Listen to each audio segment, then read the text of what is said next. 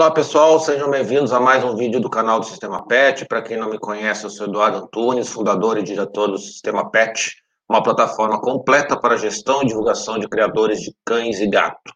Boa noite, boa tarde, bom dia para quem nos assiste ou nos ouve né, em outro horário.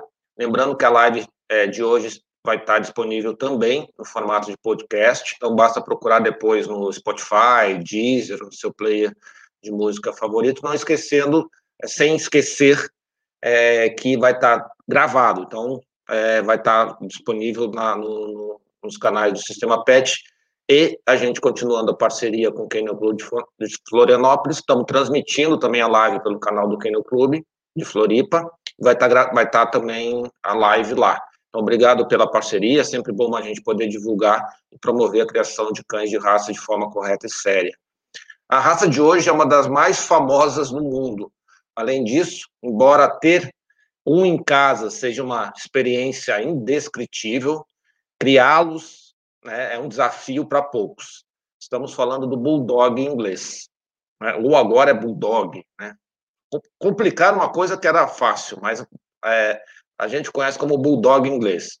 E para é, nossa noite aqui, é, a gente vai falando, vai falar sobre esses carinhas aí meio mal encarados, mas muito fofinhos. Convidamos quatro criadores muito conceituados na raça.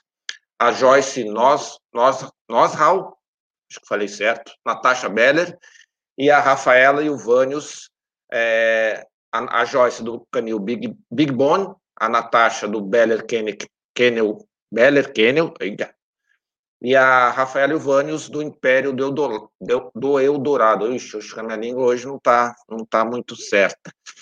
Deixa eu chamar o pessoal aqui. Boa noite, pessoal. Sejam todos bem-vindos. Deixa eu habilitar o áudio aqui para vocês. Aqui a Rafaela já estava rindo lá da minha. tirando sarro da minha cara. Para quem não conhece o Vânios, é que ele tomou banho antes da live, tá? Tá todo bonitão, então ele pode estar um pouco diferente do dia a dia que vocês conhecem, tá? Mas se bobear, é... ela queria que eu fizesse até maquiagem. então, pessoal, sejam é, bem-vindos. Eu vou passar a palavra então aqui, começando aqui por baixo com a Natasha, depois com a Joyce e encerrando ali com o casal Bulldog ali. É, Natasha, boa noite, seja bem-vinda. Boa noite. Cortou o áudio um pouquinho. Uh, meu nome é Natasha, uh, eu crio há 17 anos, mais ou menos, e estou sempre aí né, tentando aprimorar a, a criação, né, com, com excelentes cães aí, tentando trazer o que a gente tem de melhor e promovendo sempre o bem-estar deles. Boa noite, Joyce. Oi, pessoal, meu nome é Joyce. Nós criamos a raça há aproximadamente 10 anos. O intuito de todo criador é isso mesmo, é aprimorar a raça, é proporcionar o bem-estar deles e esse contato maravilhoso com todo mundo que quer ter a oportunidade de ter aí um bulldog inglês. Obrigada, Edu. Obrigada pelo convite. Boa noite a todos. Hoje a gente vai falar um pouquinho, então, dessa raça que a gente tanto ama, né? É, nós, criadores, sempre com o mesmo intuito mesmo, é melhorar, aprimorar a criação, né? É, selecionar bons cães e poder proporcionar para todas as famílias o mesmo amor e companheirismo que a gente tem nessa raça tão gostosa. Só esqueceu de apresentar para quem não nos conhece, a Rafaela Ramos é, e eu, Vânios do Canil Império do Eldorado. Nós criamos há mais ou menos 10 anos uh, e vamos buscando sempre tentar aperfeiçoar, uh, trabalhar a raça da melhor maneira possível. E, e é isso aí. Legal, pessoal. Os criadores trouxeram aí umas fotos aí, uns, umas fotos para a gente curtir. E a gente vai passando à medida que a live vai acontecendo.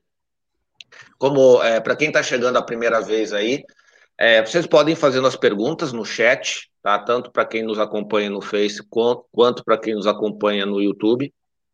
Pode fazer as perguntas à medida que a live vai acontecendo, a gente vai perguntando. Né? Então, assim, fiquem bem tranquilos com relação a isso. Já para não esquecer, já deixa o like aí, o curtir, enfim, é, para não esquecer depois. É, vamos começar aí com as primeiras perguntas. É, então vamos lá. Quem, quem, estudou mais aí a, questão da pergunta? Como surgiu a raça? Quem, quem começa? Então, é, bom, a raça a gente sabe, ela teve origem na Inglaterra, né? É, em meados do século XVIII, mais ou menos, é, faziam as bull baiting, que são eram as lutas contra touros, né? Volta e meia também faziam uh, os bulldogs da, da época gladiarem contra ursos, né? Então, uh, eles eram um esporte de, de diversão daquele tempo, né? Era um esporte sangrento e sempre saíam feridos, né? É, os cães, a, o intuito era hum, começava a ver quem eh, antes colocavam um cão contra um touro e conforme for eles apostavam quem caía primeiro, ou o cão ou o touro. No passar do tempo foram aprimorando o esporte, colocavam mais cães e a aposta seria quem derrubaria o touro primeiro, né? É... Inicialmente, inicialmente a, a, a, raça ela tinha esse intuito, né, de seriam uh, as os bull betting, que era as rinhas com touro, né? E com o tempo a, a raça ela foi proibido lá uh, na Grã-Bretanha uh, as rinhas, né, em geral. Então chegou um período onde a raça ela diminuiu bastante, ela saiu do gosto popular na, na época e quase chegou à extinção. Uh, uns 30 anos depois da, dessa proibição, uh, se voltou, uh, por alguns criadores, a, a começou a voltar a raça. Quando começou a voltar essa raça não tinha mais esse intuito de, de rinhas, é, se começou a modelar um novo bulldog. Né? Então, o bulldog antigo, ele era tinha inclusive uma estrutura diferente e o, bem diferente do, do, do bulldog moderno, que hoje ele é destinado muito mais para a companhia, né? Que é o, o bonachão, né? Tá, então peraí, peraí, peraí. Então assim, o bulldog esse que tu tá falando. O pessoal reclama dos anos 80, que os anos 80 que eram difíceis, né? Pô, tu imagina no século XIX. O negócio era, era complicado. O negócio era bem mais tenso, né? É, eu acho que a Natasha tá tão quietinha ali, não sei se ela caiu, se ela travou. Natasha, nos ouve? Acho que ela travou. É. Travou. É. é. Então, assim, não era esse bulldog baixinho, atarracado, era um, um, um, cachorro que eu acho que hoje eles chamam de old, old bulldog, né? Uma coisa assim, né? É um, é um cachorro mais alto, aí, tamanho. É, mais tem algumas vertentes. Tem algumas vertentes aí que dizem do uh, chamam Old English Bulldog, mas é, é, seria uma, já uma raça diferente. É, o, o, Bulldog antigo ele era, digamos assim, um pouco mais parecido com um boxer. Porém, se nota algumas coisas de estrutura. Se a gente pegar imagens antigas, é, quadros antigos de, do, dos Bulldogs, tu vê muito bem a, a, estrutura geral do Bulldog. O que aconteceu é que eles foram selecionando cães mais baixos, cães um pouquinho mais fortes, e aparentemente, para o leigo, ele é muito mais parecido com um boxer o Old English Bulldog, né? Bulldog americano também. Bulldog americano bastante. também lembra bastante.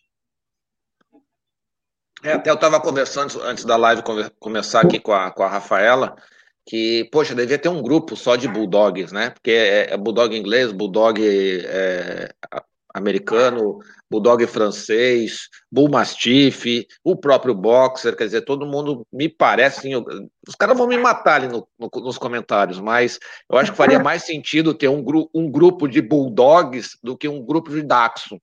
Então vou apanhar da galera dos bulldogs e vou, vou apanhar da galera dos Dachshund, mas vamos lá. É, vocês têm noção de como é que essa raça, quando tem as primeiras notícias, é, com relação à chegada desses cães chegada no Brasil? Brasil. A, a, chegada deles no Brasil foi por volta de 1930, né?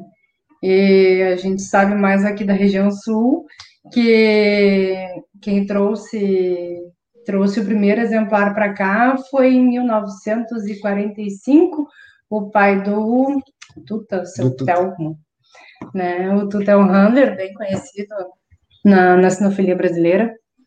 E o seu Telmo, pai dele, foi quem trouxe o primeiro bulldog aqui para o estado do Rio Grande do Sul. É, o que a gente sabe que, é, a princípio, já tinha no Rio de Janeiro, mas aqui no Sul, o primeiro foi, parece que foi trazido pelo seu Telmo. E é o que a gente tem notícia uh, aqui no, Sul, em torno de 1945, parece que foi que ele trouxe o primeiro Bulldog aqui para o Sul. Ah, legal. É, alguém tem alguma informação diferente? Natasha, Joyce? Não, é isso mesmo. O pessoal aqui já está. Uh, até, aí comenta, até mesmo o Bull Terrier tem o Old English Bulldog nele. Bom, se a gente for começar a falar todas as raças que tem o Bulldog, aí nós vamos passar a noite aqui falando de raça, né? É, deixa eu ver aqui. Bom, deixa eu continuar aqui, ó. É, eu imagino, né? A gente fez uma pesquisa entre os criadores, né? A gente teve mais de 100, 120, quase 130 formulários é, de resposta, 48 raças avaliadas e o pessoal botou o índice de, de dificuldade para criar a raça. Não é para ter, você que tem em casa para ter é uma coisa, mas para criar, uma coisa é ter um, outra coisa é ter cinco para cima. É, e o Bulldog inglês ganhou disparado é, como a raça mais difícil para criar. Né? Então a gente vamos tentar entender um pouquinho como é que é isso. É, eu imagino que o Bulldog não é uma raça que gasta lá muita energia, não é um atleta mas ele precisa ter algum nível de, de gasto de energia? Vou perguntar para a Joyce, que está quietinha ali. Olha, o Bulldog inglês, assim, ele é um cão quieto, mas ele, ele tem uma personalidade assim, ó. É um cachorro que ele, diariamente ele tem um tempo para queimar uma energia e ele faz isso até o seu limite. Ele tem aqueles 10 minutos de pico de energia e você vai gastar essa energia dele como? Ele, ele não é um cachorro de espaço, ele é um cachorro de. Uh, você não precisa ter um espaço para queimar nem fazer um exercício. Quem tem um, ele num apartamento vai queimar uma energia dele fazendo uma caminhadinha diária. É, são coisas assim, tipo, ele não é um cachorro de, de muita energia, mas também ele tem momentos. Mas ele não corre o risco, Natasha, de de não gastar energia e de acabar sendo criando, arranjando confusão ou ficar roendo as coisas. É, como é que é a melhor forma aí de deixar eles intertidos? Sem dúvida. É, assim, como qualquer cão, é, ele precisa ter ocupação, né? Então não é um cachorro de grande atividade, mas é um cão que precisa ter a sua mente ocupada. Pode ser com algum brinquedo interativo, ah, tem alguns que a gente pode colocar petisco dentro. É, exercícios é, diários também são, são interessantes para a saúde mental. Então, assim, o que eu sempre recomendo é que tenha um acompanhamento de um comportamentalista, de alguém com experiência, para assim, tentar dissipar essa energia deles, por mais que seja pouca, é, eles precisam ter uma, uma atividade. Não, show de bola. Pessoal, só para vocês que vocês estão, a primeira live de vocês, quando alguém fica na tela, o som, se vocês falarem, capta também, tá?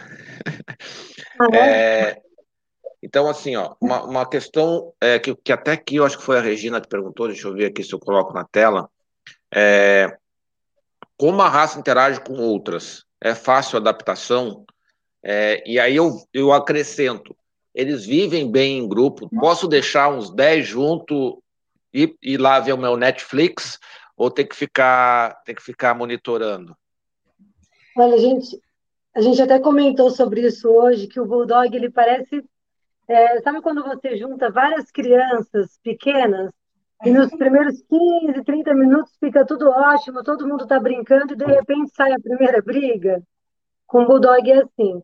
Eles gostam de brincar, de muito de brincar é, com outros cães, tal, mas chega um momento que eles cansam E aí eles começam a ter aquele negócio que o bulldog é muito possessivo com brinquedos, com atenção, e aí depois que passa esse momento de interação, de novidade, aí eles começam a ter uns probleminhas uns com os outros por causa dessas, dessas coisas.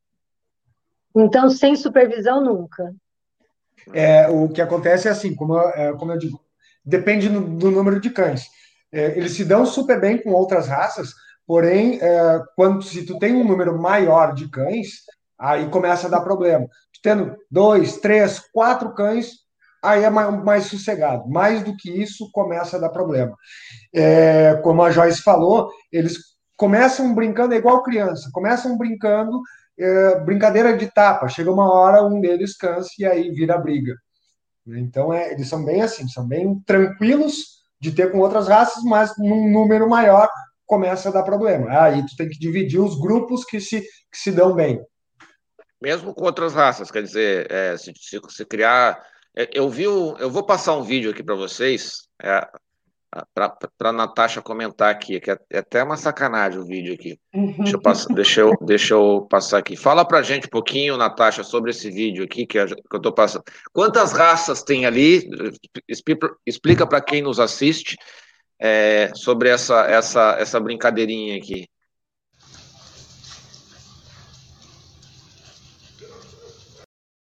Filhote de bumachife. Só um pouquinho, assim, fala antes, eu passo o vídeo, porque tu vai ficar sem áudio durante a apresentação do vídeo aí. Pode falar. Então, então, assim, no vídeo vocês vão ver é, dois bumachifes, né, que eu crio bumachife também.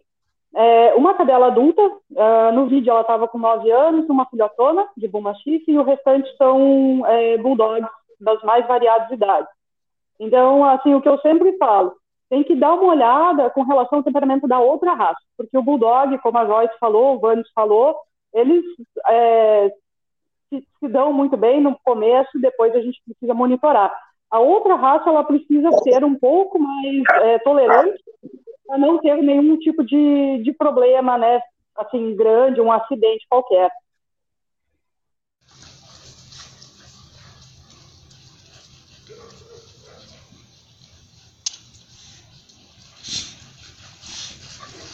Então, olha aí, ó. Esse grandão aí, ó, é um Bull Mastiff. Olha a diferença de tamanho aí para eles, né? Então, os Bulldog também não são bobo, né, gente?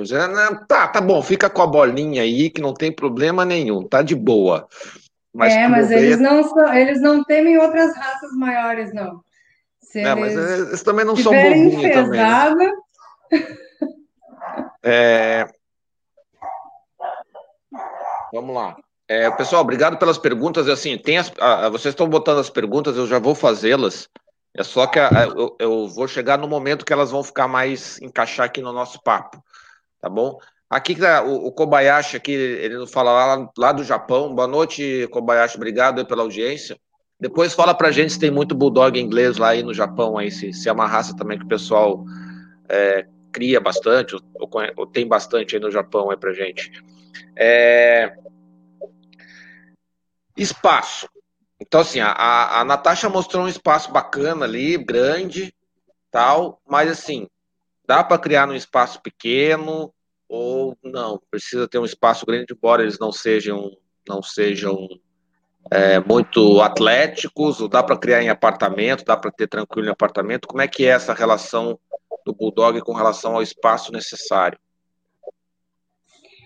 Eu acho que o espaço não é muito o problema do Bulldog né? Eles não precisam de, de ter grande espaço, porque eles não têm grande atividade. Uh, eles têm picos de, de atividade, né, durante o dia ali, por exemplo, de manhã, quando, né, comeram, a gente solta todo mundo e tal, e eles vão brincar. Eles brincam o quê? No máximo uma meia hora, depois dorme todo mundo, né?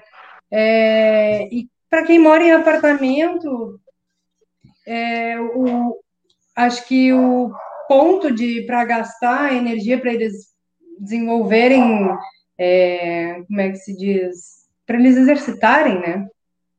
É um passeio. Uh, às vezes o pessoal leva para uma creche para eles poderem interagir, é, socializar também. Mas Quanto ao espaço, não vejo. É, o, o, espaço ele é bem tranquilo, assim, é, tu não precisa de muito espaço, porque, como a gente diz, o Bulldog ele é um, um cachorro de baixa atividade. Então, é importante a gente fazer passeios, até por questão de estresse dos cães, né? Imagina alguém trancado num apartamento 24 horas por dia, a semana inteira. Não dá. Então, mas isso também vale para outras raças. a grande vantagem. Oi. isso que tu, você acabou de escrever chama, é, chama pandemia de coronavírus. É, exatamente. É, aí o que, que acontece? O pessoal fica trancado, até a gente não está mais aguentando a, a, pandemia, se bem que criador vive em quarentena, não né? Uh, Para nós não mudou muito. Então, mas na atividade, para quem vai ter um, dois cães, até dois bulldogs, dependendo, lógico, dependendo do tamanho do apartamento, dá para tu ter. Tem que interter eles, né, com alguns brinquedos, por conta de deles não roerem, não roerem móveis ou alguma coisa assim e fazer alguns passeios com eles. Isso aí é importante de fazer, independente da raça, por questão de estresse, deixar eles gastar um pouquinho da energia deles, apesar de eles serem de pouca atividade, é, necessitam de ter alguma atividade, senão é sedentarismo demais. Não, perfeito. É, aqui a. Gente, se vocês quiserem alguém quiser acrescentar alguma coisa, é só falar, tá? Aqui a, a Juliana ela faz uma seguinte pergunta: como, criado, como os criadores veem essa proibição na raça na Holanda? Mas acho que na Holanda proibiu muito, não foi só a questão do bulldog, né? É, é como os cri... em geral, né? É, como os criadores de bulldog têm conversado com as pessoas que alegam ser uma raça doente por sua morfologia? Quer dizer, é, é, um, é uma raça saudável, tem muito problema? Como é que, como é que vocês veem isso? Eu, eu discordo muito disso porque eu sempre bato assim, padrão de raça é sinal de saúde. Tá? O que acontece é que tem muitos criadores que não seguem padrão da raça, não observam isso. Eu sempre digo que padrão da raça descreve um cão saudável. Então, se a gente, se o criador buscar isso, tu não vai ter problema. Né? Não é, não é para ter o tanto de problema que a gente mesmo acaba criando por não seguir o padrão da raça. Exatamente. É, nós conversamos também.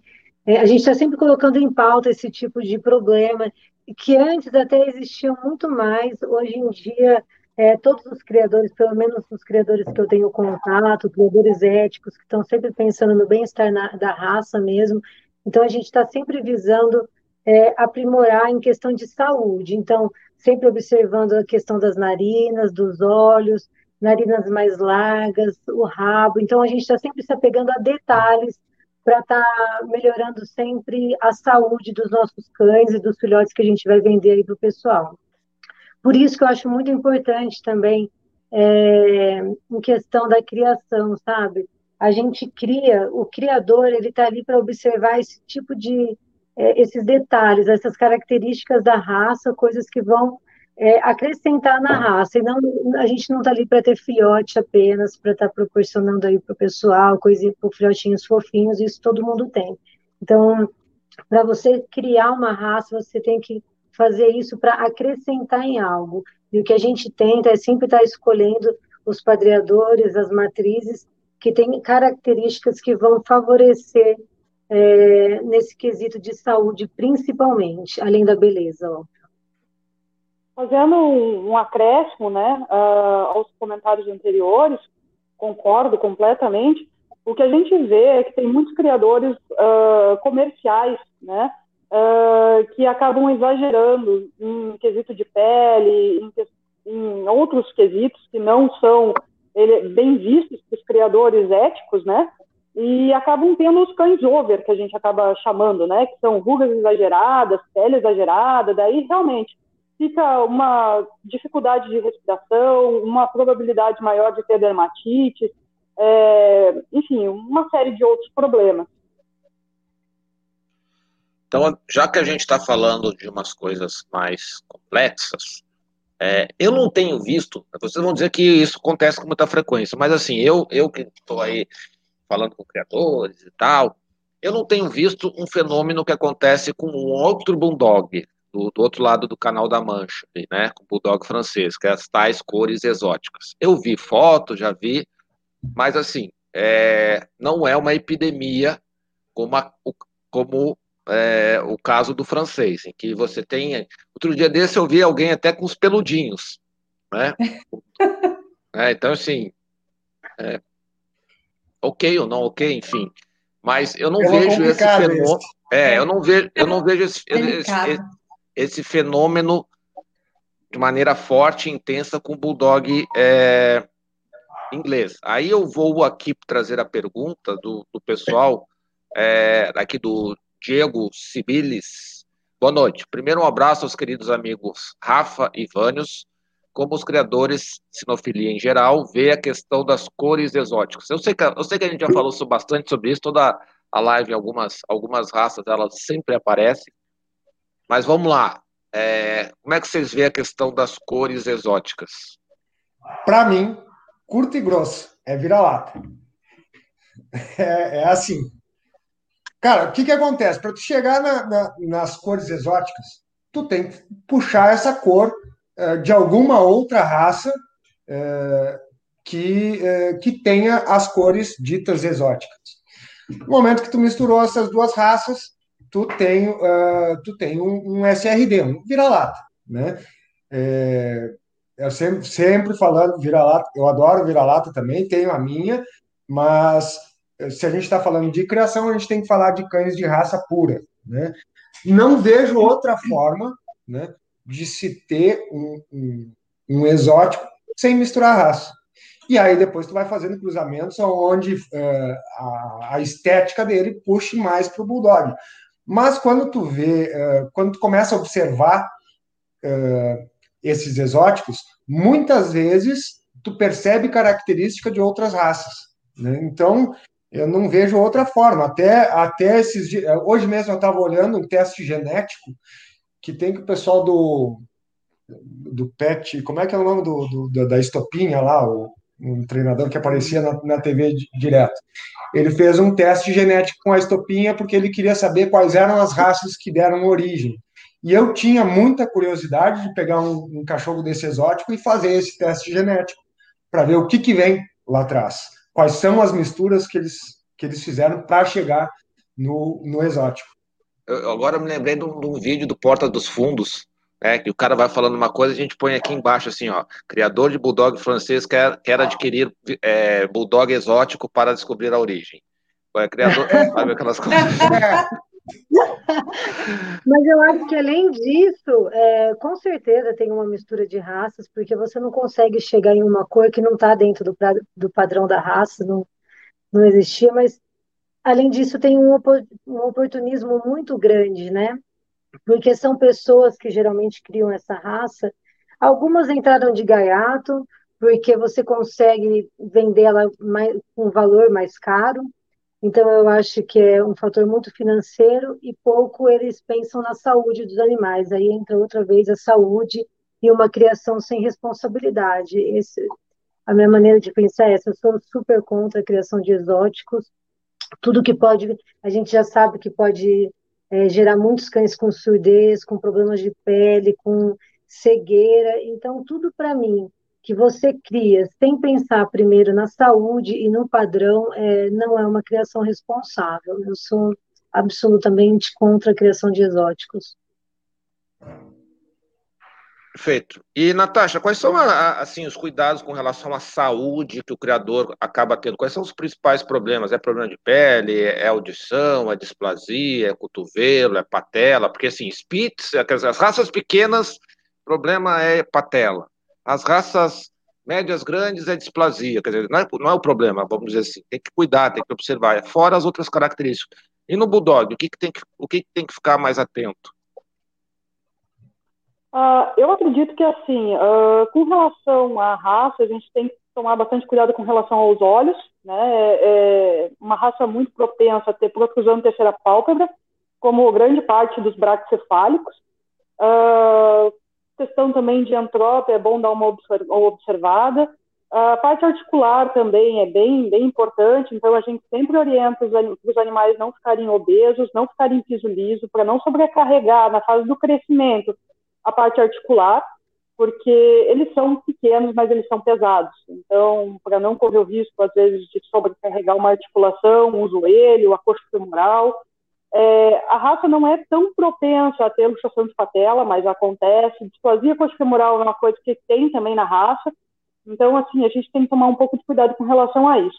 E também a gente não pode esquecer dos problemas de pele, né? Uh, um bulldog de um criador é, responsável, assim, não vai dar problema direto de problema de pele, mas a gente pode é, observar aí uma dermatite úmida, provavelmente em, em, fases mais quentes, aí é um pouco, um pouco comum. Ah, perfeito. Aqui o, o Ricardo Melo falou: ó, eu tenho um exótico que nunca me deu problemas, eu adoro. É, é inglês mesmo exótico que você tem, Ricardo? Mas enfim. É, é, é sorte. Sorte. sorte. É sorte. É, porque a gente diz assim, é, o bulldog inglês, padrão, né? Ele já tem, já é uma raça que tem vários poréns, né, vários probleminhas na saúde, e aí com a miscigenação de outra raça que também deva ter seus problemas de saúde, quer dizer, ou torna uma bola de neve, é, é complicado. Aí tu vai juntar problemas de saúde de duas raças ou mais raças, é, é, ele, é, está nos, nos, dizendo aqui que ele tem um francês. O fran, no francês está bem, como eu falei, no, francês está tá bem mais comum tá do que no. Bem mais disseminado. Mas o, o, a questão é, é, é, o problema é exatamente o mesmo. Uma das, das grandes coisas, eu vi assistir esses tempos uma live sobre uh, de uma professora especializada em genética, e aí ela explica que é o seguinte: vou explicar não em termos técnicos, não sou veterinário, mas basicamente é assim: cruza duas raças, né, faz aquela, aquela mistura. Esses, esses primeiros filhos não vão ter problema, porque tu, é, tu abre o pool genético, que a gente chama. Né? Depois disso, volta a fazer cruzamentos consanguíneos para buscar novamente a característica. Então, tu vai estar tá, a, a, probabilidade de tu potencializar os problemas das duas raças é muito grande. Então, é, e aí depois nós temos outro problema que o criador de, em geral, não estou dizendo todos, mas em geral, o criador de bulldog exótico, ele busca a cor e não a estrutura, o tipo do bulldog em relação ao padrão. Se o cara não se preocupa nem com a cor, o cara vai se preocupar com, com a narina aberta? Não, deu a cor que eu quero, tá, fechou o negócio. É, é polêmico esse assunto, é polêmico. É. É, Ricardo Melo, dá uma olhadinha na nossa live de Bulldog francês, que a gente fala mais sobre é, Bulldog francês. A gente, inclusive, convidou é, criador de Bulldog exótico. A gente convidou o Bulldog exótico e convidou o, o, o criador que estava liderando o ranking. É, acho que estava liderando o ranking, ou foi melhor da raça no ano passado, no ano retrasado. Está bem legal, depois dá um pulinho lá para acompanhar. O, o Bulldog inglês não tem tanto fenômeno ainda, ou não vai ter, não sei, mas as características das duas raças são bem são bem diferentes, né?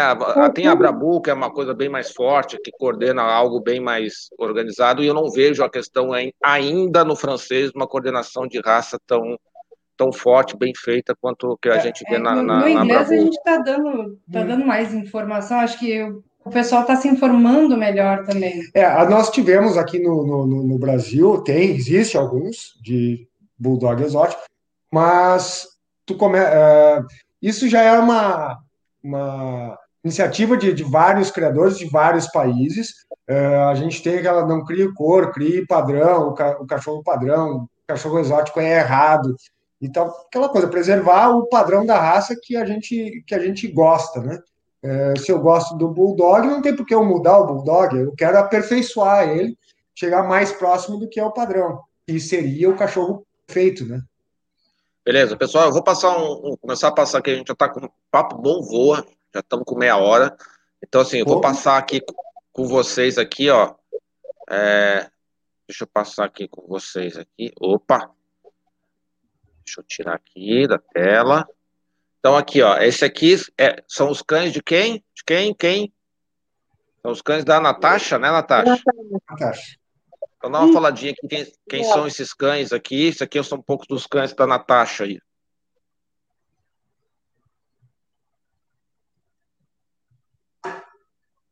Você é macho, fêmea, Natasha? Vai falando pra gente aqui. Fêmea, fêmea. Então, esses são certo. os filhotes, foi, acho que minha segunda ninhada. Uh, linhagem americana, eu iniciei com a linhagem americana e posteriormente eu fui para a linhagem inglesa. Então, esses filhotes aí, eles são linhagem americana.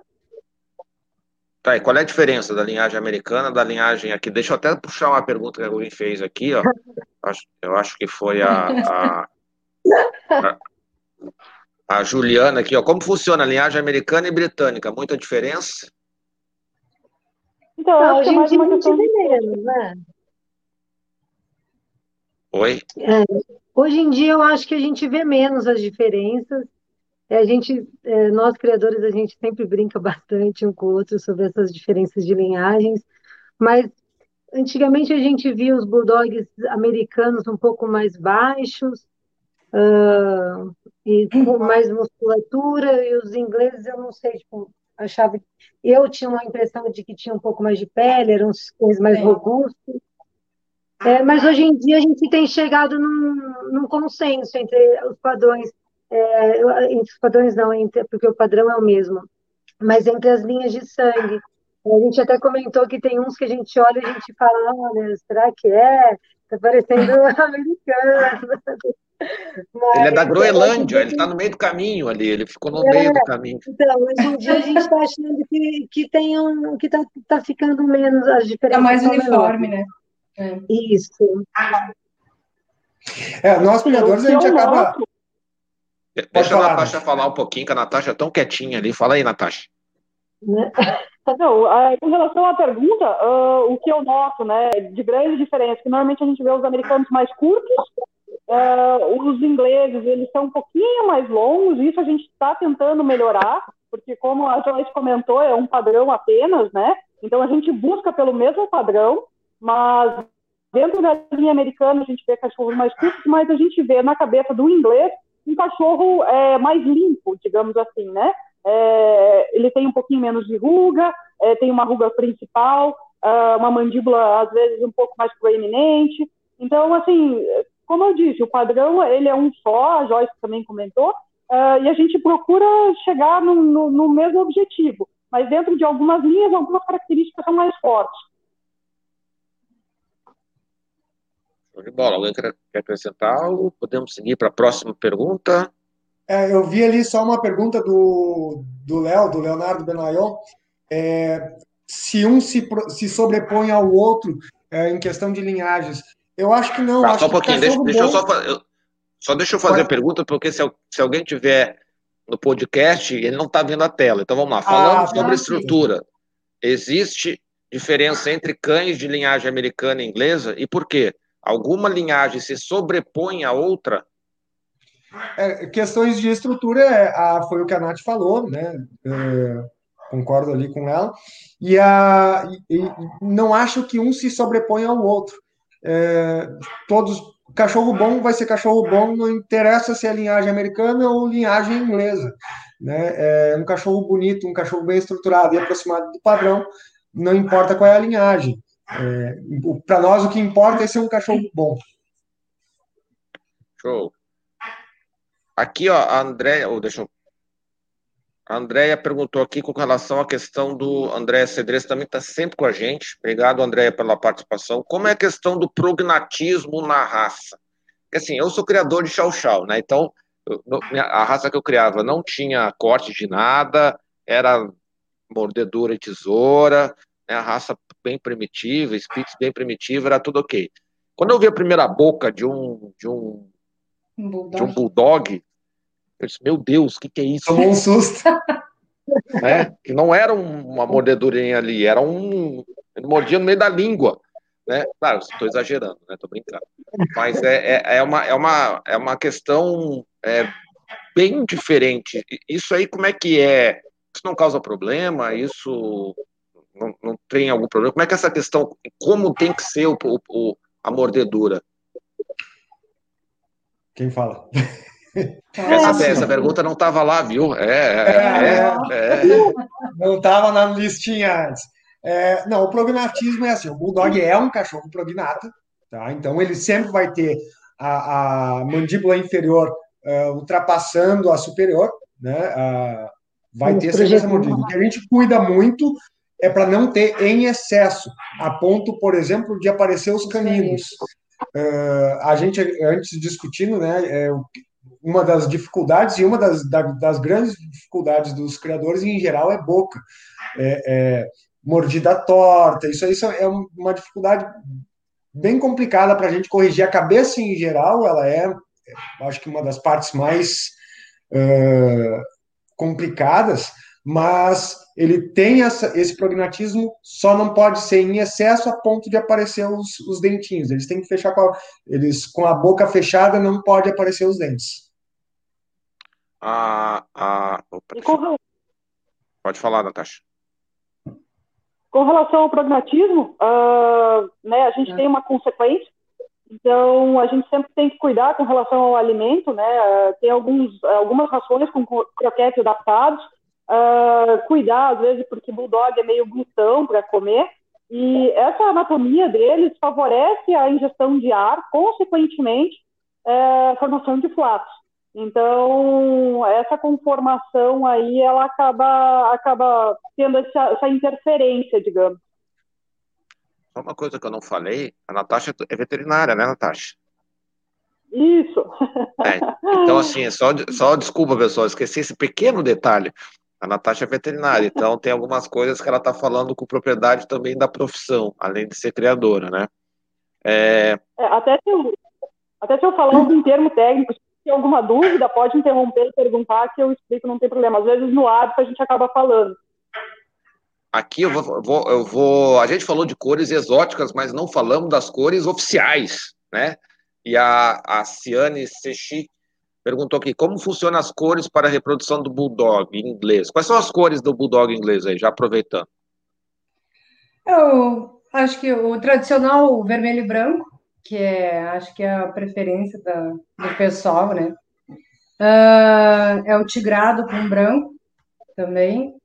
Fulvo com branco, que é aquele dourado clarinho, né? Quase é o dourado um clarinho ou é o, ou é o recessivo do dourado? É um tom de areia, né?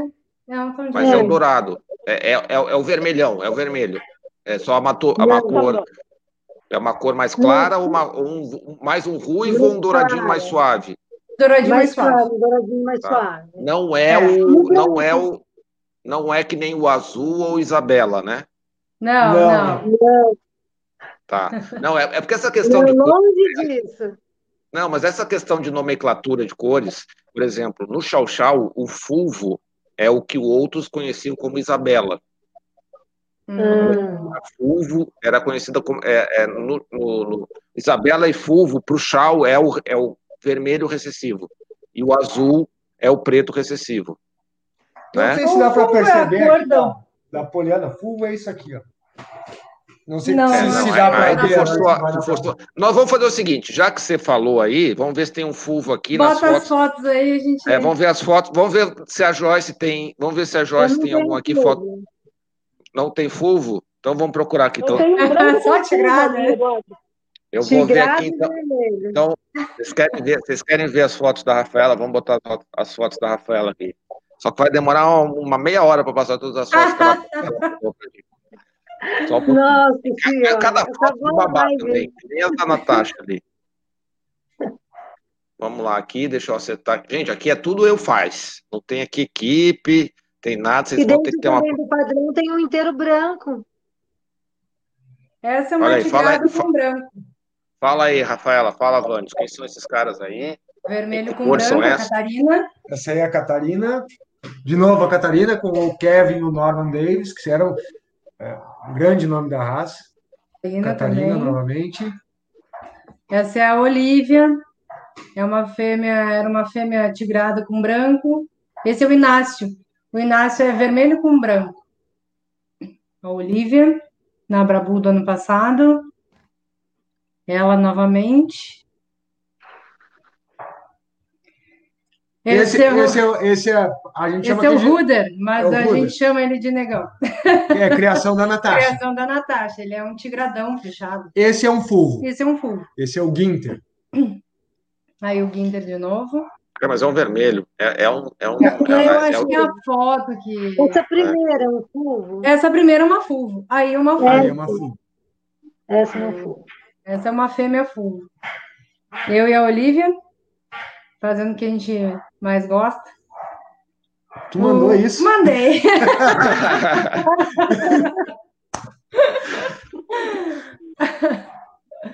Eu Aí eu e a Rita numa exposição. O Duque, nosso primeiro macho. Criação do Edra Chaparro. Essa é a Barda. Esse é o Gaspar, um macho branco. Filho da Catarina, que é outra. E ali a aí nossa é maternidade, nossa nossas maternidade, incubadoras. incubadora. Lâmpada infravermelho para aquecimento dos filhotes. Aí as mamães dando de mamar, dormindo. Aí mais um pouquinho da maternidade. Aí nossas instalações, aí o canil da galera aí. Aí onde eles dormem. Né? Eles passam o dia todo soltos, né? Com supervisão, tem que ter a babá 24 horas aí. E eles só prendemos à noite. Essa é a Poliana, uma fêmea fulvo, bem pitoquinha.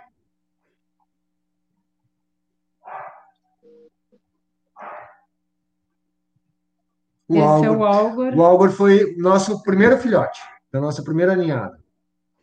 Essa é a Valentina, uma fêmea branca.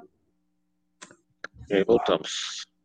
Parte da Nossa, turma. Eu acho, eu acho que o pessoal gostou aqui, porque eu só dei uma piscadinha do olho pro outro lado aqui, já tem um monte de comentários. E, e- e- a- aqui tem uma pergunta com relação à à cor aqui. É, aí o Rodrigo falou também assim, assim como no francês a base é fulvo, chama, chamada no inglês de vermelho.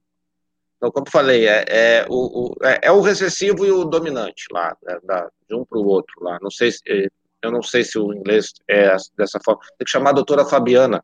Estava falando da É. doutora Fabiana, né, Isso. Vânia? Isso, isso. Ela mesma que eu vi a live falando sobre os exóticos. É,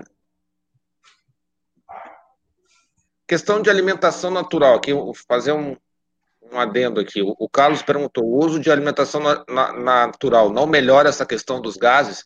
Primeira pergunta: tem questão de gases? Uh, segundo, vou- Tem. Então, eu fiz Pode um falar. bom tempo a alimentação natural. Ah, notei, assim, são inúmeras as vantagens da alimentação natural, é, dentre elas a questão da pele, ah, assim, raramente dá problema de pele, a questão de gases reduz bastante a formação de gases. Por que que reduz a formação de gases? Porque normalmente esses animais eles comem de forma mais lenta. Essa Uhum. experiência que eu estou passando, na verdade, é com relação à alimentação natural crua com ossos. Né? Outra alimentação natural eu não tenho experiência para poder estar passando para vocês. Mas alimentação crua com ossos, os animais comem de forma mais lenta, mastigam o alimento, e isso, consequentemente, faz uma ingestão menor de gases. Né? Então, é, reduz bastante a formação de fatos. Então, e a gente usa probiótico também na questão é, é, diária, né, da formação desse alimento. Então, isso também contribui bastante para a não formação é, de, de gases no final. É, dentre as vantagens da alimentação natural, né, tem a questão da pele, tem a questão dos platos, tem a questão do cheiro, o animal fica sem cheiro, tem a questão da, da boca que fica limpinha, que fica sem acúmulo de tártaro. Eu só vejo vantagens na, na alimentação natural. A única desvantagem que eu teria para comentar seria a questão é, de disposição de tempo, né? Que precisa investir é, no descongelamento do, do alimento e assim os cuidados ali, porque é um alimento fresco. Não, É, é, eu falaria ainda que é o seguinte: a alimentação natural é, é muito boa, mas procurem um veterinário para balancear essa alimentação certinho para vocês. Não, porque Não é alimentação louca. natural não é aquela coisa do, não é o resto do arroz e feijão que a gente comeu, que tem gente que acha que é isso. Pegar um pouco de frango, É mistura com o resto da comida e dá. É Não, tem que fazer uma coisa bem balanceada, bem certinha, e os bichos ficam um espetáculo, assim, pelo lindo, é, A a um estrutura tempo, física. né? Até a gente ter 15 cães, a gente conseguiu usar com eles. É, muda muito a estrutura, a quantidade de fezes é pouquíssima, e Realmente só... eles, eles apreciam mais a comida, né? Eles comem mais lentamente. Então, ah, é. Era, era bom demais. Só, só tem que fazer esse, ter esse cuidado de buscar um veterinário para que saiba do assunto, né? Para fazer uma alimentação correta. É a mesma opinião que eu tenho. Tem, é, se, se você for fazer alimentação natural, é, procurar um nutrólogo, né, para estar tá fazendo a alimentação correta dos seus cães, porque além da, da alimentação, dos vegetais, eles tomam algumas vitaminas. É, então, tipo, é super interessante. Eu também consegui um tempo, mas é, realmente é bastante trabalhoso. Para quem tem animal como pet, tem um trabalho, é, tem disposição para fazer, eu, eu também aconselho. É... Só uma... Pode falar, Natasha. Só uma questão, só uma questão também, é, não pode, por exemplo, comparar um animal, por exemplo, com 4, 5 meses, comendo alimentação natural, com um animal de 4, 5 meses comendo ração. O desenvolvimento deles são totalmente diferentes. Então, um animal comendo alimentação natural balanceada, ela, ele desenvolve de forma mais lenta. Isso é extremamente benéfico né, para um filhote, então não sobrecarrega a articulação, daí a gente volta na questão da saúde, né? Então, não sobrecarrega a articulação, é, enfim, tem um desenvolvimento um pouco maior da musculatura. Então, o que eu vejo em alguns grupos é as pessoas comparando animais comendo ração e animais comendo alimentação natural na mesma idade. Eu acho que isso não pode, porque o desenvolvimento é diferente. Então, e assim, é, corroborando também o que o comentou, sempre, e o que a Joyce comentou também, sempre é, acompanhado por um médico veterinário, porque cada animal é, é único e assim tem a sua particularidade. Exatamente. E assim, é, se você não tem, porque tem muita gente que acha que a alimentação natural vai ser mais é, barata, e não é isso, é bem pelo contrário, né? É, é cara, tipo, é trabalhosa, faz muito bem para o animal, para quem gosta, para quem tem tempo, eu super indico, mas se você não tem tempo, a ração de boa qualidade, sempre uma ração super premium, de boa qualidade, vai ter tudo também que o seu animal precisa. Para quem não tem, não tem tempo para isso, sempre uma ração super premium. Nunca uma ração é, de baixa qualidade, porque isso também vai, é, vai deixar os seus cães com a pelagem ruim, com as fezes mais fedidas. Então, é, em contrapartida, se você não tem tempo para uma alimentação natural, é optar por uma ração super premium. Nossa, eu tô com um monte de comentário aqui, gente. Um monte de comentários aqui, um monte de perguntas. É... Aqui o Marcos faz uma pergunta mais, mais genérica, né? Qual, qual a maior preocupação de um bom bulldog? Ligamentos posteriores, narinas ou mandíbulas, sendo uma raça super difícil de criar. Então, assim, vou tentar resumir a, a pergunta dele. Qual, qual, qual, é o maior desafio em termos técnicos ali com relação à raça? O Vanes falou, o Vanes chegasse a comentar com relação à, bo, à boca, né? Mas não sei, enfim. Acho que consegui ah, boas narinas. Eu acho que a gente comentou é, esses dias a cabeça num todo, num no todo, total, sabe? Né? Uma boa narina, uma, uma mandíbula boa, um crânio legal, então a, a cabeça em geral é uma preocupação. É o que a gente está sempre buscando. É, e eu digo Aí também da, da... Assim, é, eu é. digo também da cabeça, porque aquela a questão aquela da anterior que o pessoal falou da proibição da, na Holanda, a, o grande problema seria em, em, relação à respiração e dificuldade uh, dos cães com calor.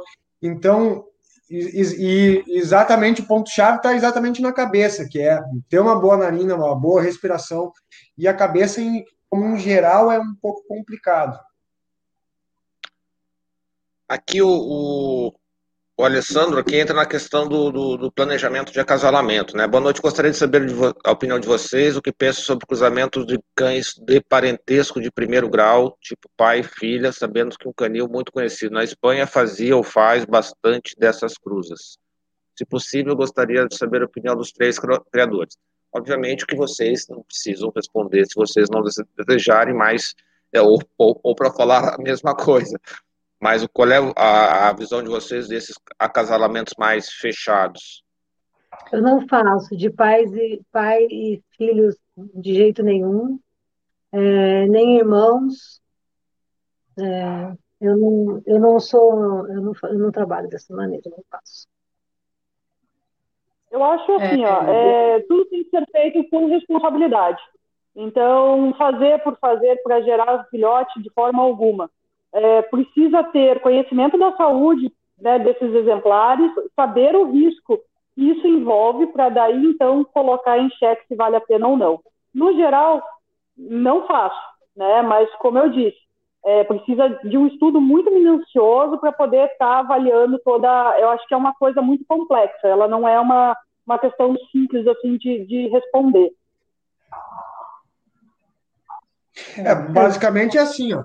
É, tu tem que pensar que tu pode estar trazendo tudo de bom daquela linha de sangue e também pode vir todos os problemas junto, né? Então, é como a, a Natasha falou, é, o risco é muito grande, tem que botar muito, muito bem na balança se vale a pena correr esse risco e, e conhecer, principalmente conhecer muito bem a linha de sangue que tu está trabalhando, se ela não tem problemas, porque a, a, a chance de tu potencializar o problema é muito grande.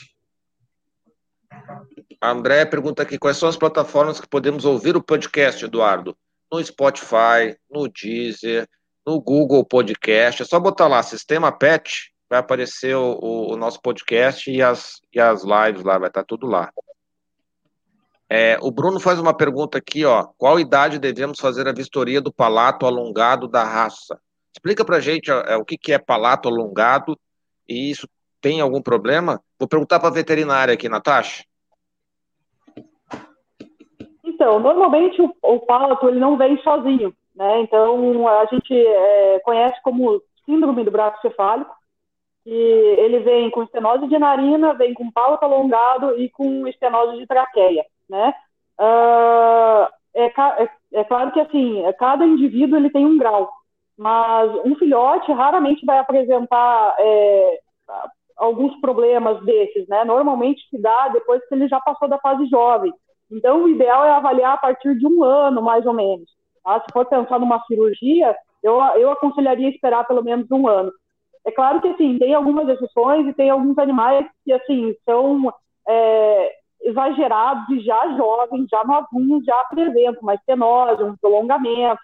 Então, mas, assim, a melhor fase para avaliar, para ter certeza que tem prolongamento de pau, seria na idade já adulta. Show de bola. Aqui o Rodrigo faz a seguinte é, pergunta: angulação posterior, jarrete, etc., é algo que vejo bem presente na raça, diferente do francês, que a maioria se perde por falta de critérios e manejo. No inglês também ocorre? Quem responde? Ah. Angulação posterior, jarrete, etc., é algo que vejo bem presente na raça diferente do francês, que a maioria se perde por falta de critérios e manejo. No inglês também ocorre, parte de angulação, a parte aí é um problema ou o pessoal está tá... Então, ocorre, mas não é um problema tão grande. Como a gente estava comentando, até o Rodrigo mesmo falou que ele, ele mesmo não vê um, um, com tanta frequência. A gente também não vê com tanta frequência, mas ocorre.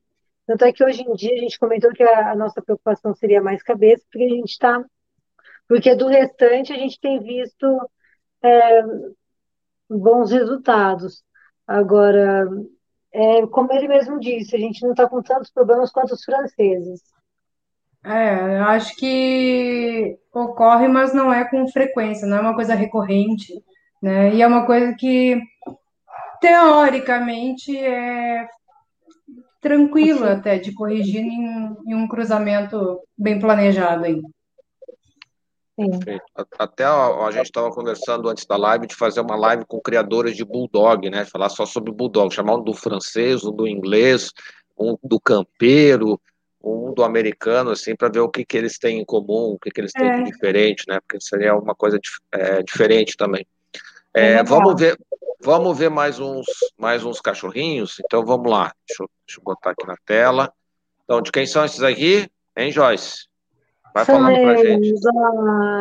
essa é a Jordana, quando ela era uma bebê. Alice. É, são todos de linhagem americana. Essa é a Chloe. Esses são nossos bebês atuais. Essa é a Amy, mãe dos bebês.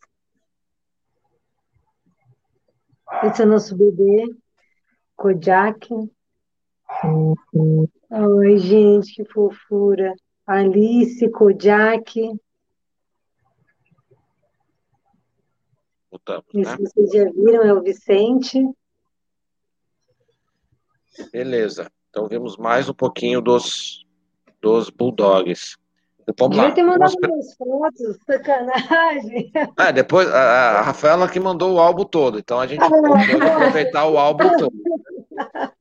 É, deixa eu ver aqui, trazer minhas perguntinhas de novo. De... Perguntinha. O- Na visão de vocês, o plantel nacional tá legal? Tá bom? A gente vai estar bem. A gente vai competir bem aí em 2021, né? É o, é o é o 22, né? Que é o muito, é o 22. muito 22, né? 22. Nós estamos bem, nós estamos mal. Como é que na visão de vocês, como é que a gente está em termos de plantel nacional? Eu acho que dá para brigar. Aquela coisa, a gente está sempre melhorando. Eu acho que a cada ano a criação nacional está evoluindo legal, está mostrando que que está fazendo um bom trabalho, né? Ainda a gente depende muito de importações, mas eu acho que a criação nacional está no caminho. Sim. Legal. E alguém quer acrescentar alguma coisa? Não.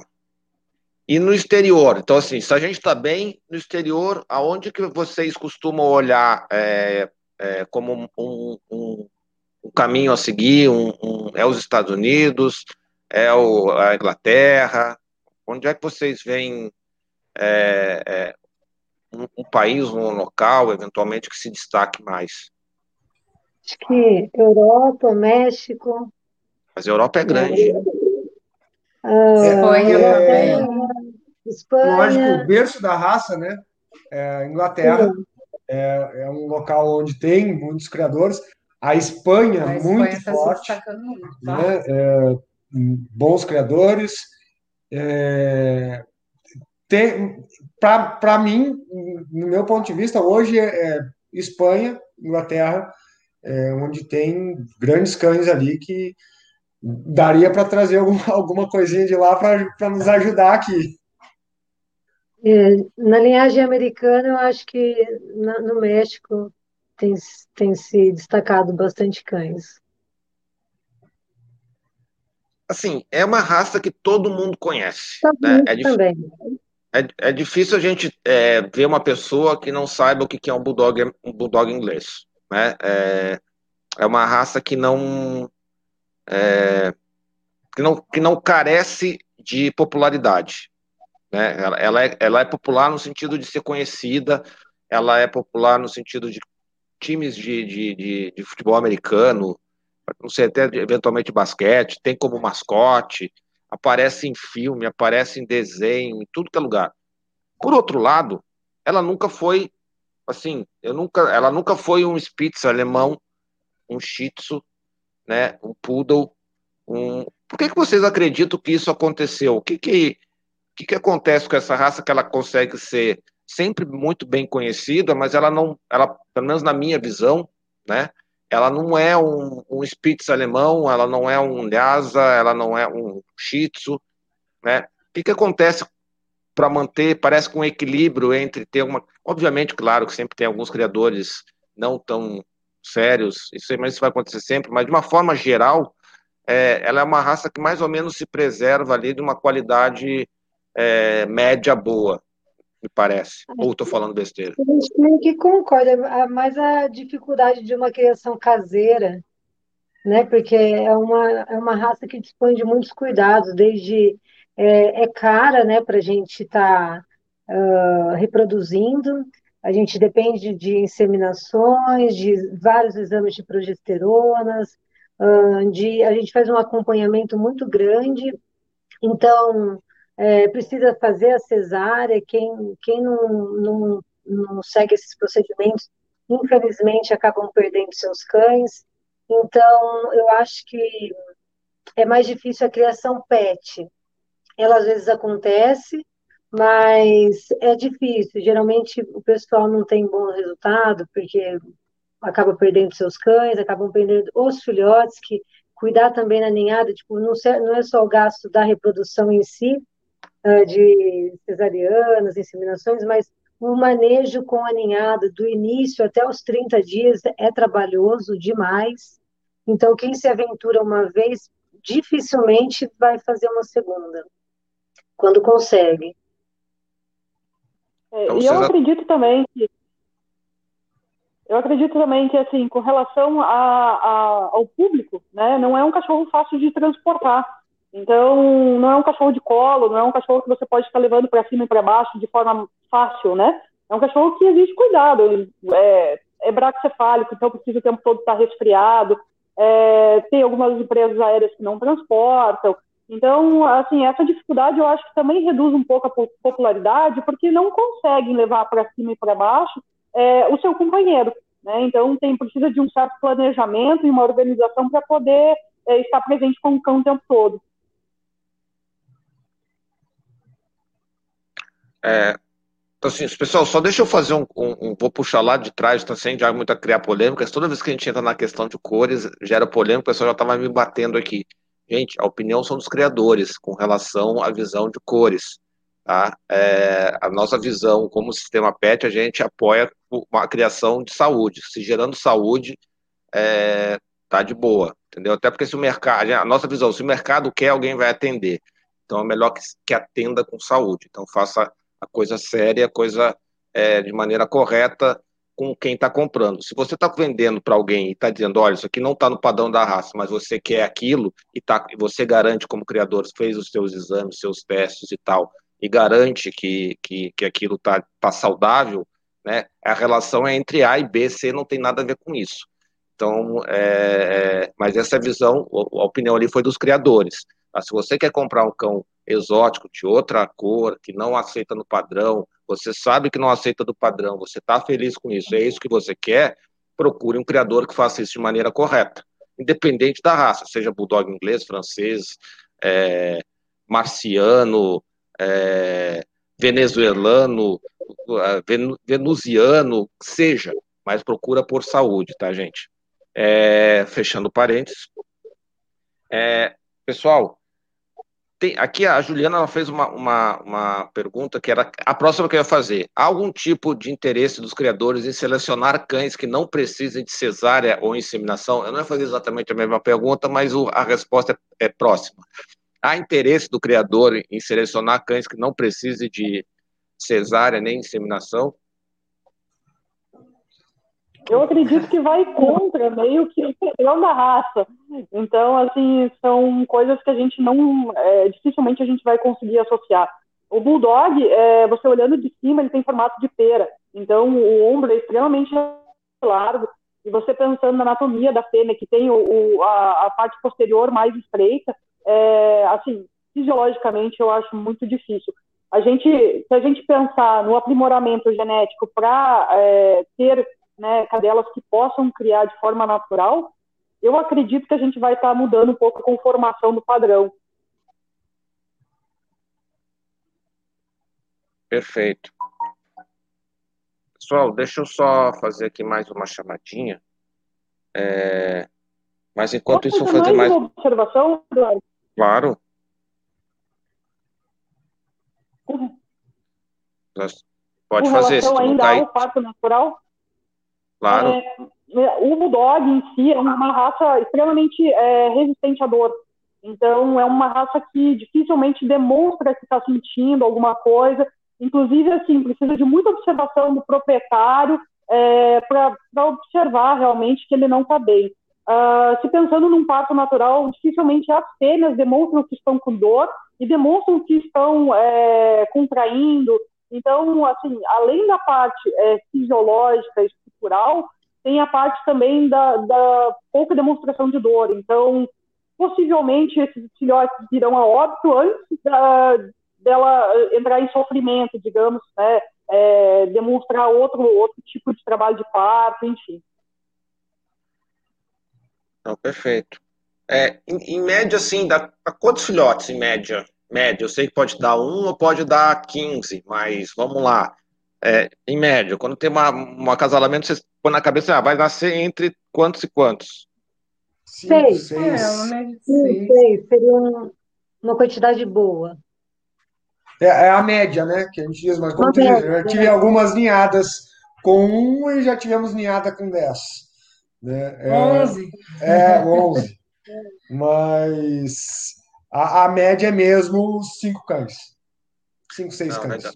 legal. Pessoal, é, esse aqui do lado que estão passando são os apoiadores do, são os membros é, do canal. Tá? Se você quer só, se você também quer apoiar, quer apoiar o trabalho que a gente está fazendo, a gente faz as lives na sexta, as lives no sábado, a gente procura chamar é, criadores, pessoas que são é, relevantes, né, importantes para falar para vocês. A gente conseguiu agora é, o canal de membros, então aí você pode ser membro a partir de R$ 2,99, então assim, é, é bem, bem, uhum. bem baratinho, tá? É, a gente tem planos a partir de R$ 2,99, então seja membro, apoie a gente, é, você pode até não concordar com alguma coisa ou outra, mas a gente procura sempre trazer bastante opiniões, a gente faz as outras lives e tal, para trazer um bate-papo, para fazer um bate-papo, enriquecer é, cultura sinófila aí do, desde o começo da pandemia. A gente já, já fez aí dezenas de lives no, fazendo, falando sobre várias raças, falando sobre vários assuntos é, da sinofilia. Então, se você puder e quiser nos apoiar aí, então seja membro, ali está aqui embaixo no vídeo ou ali no, no, no canal. É, quem está no Facebook, quem nos ouve no Spotify, dá uma corridinha lá no, no YouTube lá e assina o canal. Tá bom, pessoal? Deixa eu voltar para nossa telinha aqui. Opa, voltamos para cá. Então vamos continuar aqui o nosso bate-papo. É... Aqui o Rodrigo falou: vale ressaltar que a seleção de parto natural também não é um objetivo coletivo dos criadores visando economizar, e sim acompanhar e evitar sofrimento. Quer dizer, é uma questão de manejo também, né?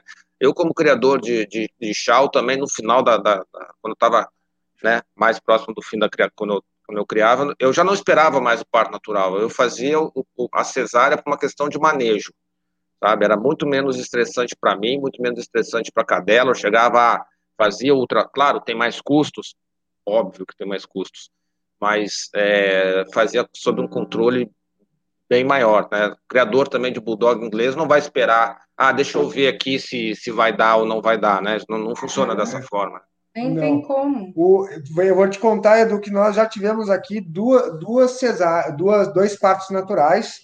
É, uma foi que a gente estava tentando conseguir o anestesista e a cadela acabou entrando em trabalho de parto e naquela situação eu senti segurança que a cadela ia ter. Eram três filhotes, nós tínhamos feito a eco e o primeiro saiu uma munaia de um cachorro, de um cachorro ficou quase uma hora é, nascendo aquele filhote depois os outros três ela cuspiu, né? Que os outros, os outros dois, aliás, pequenininhos.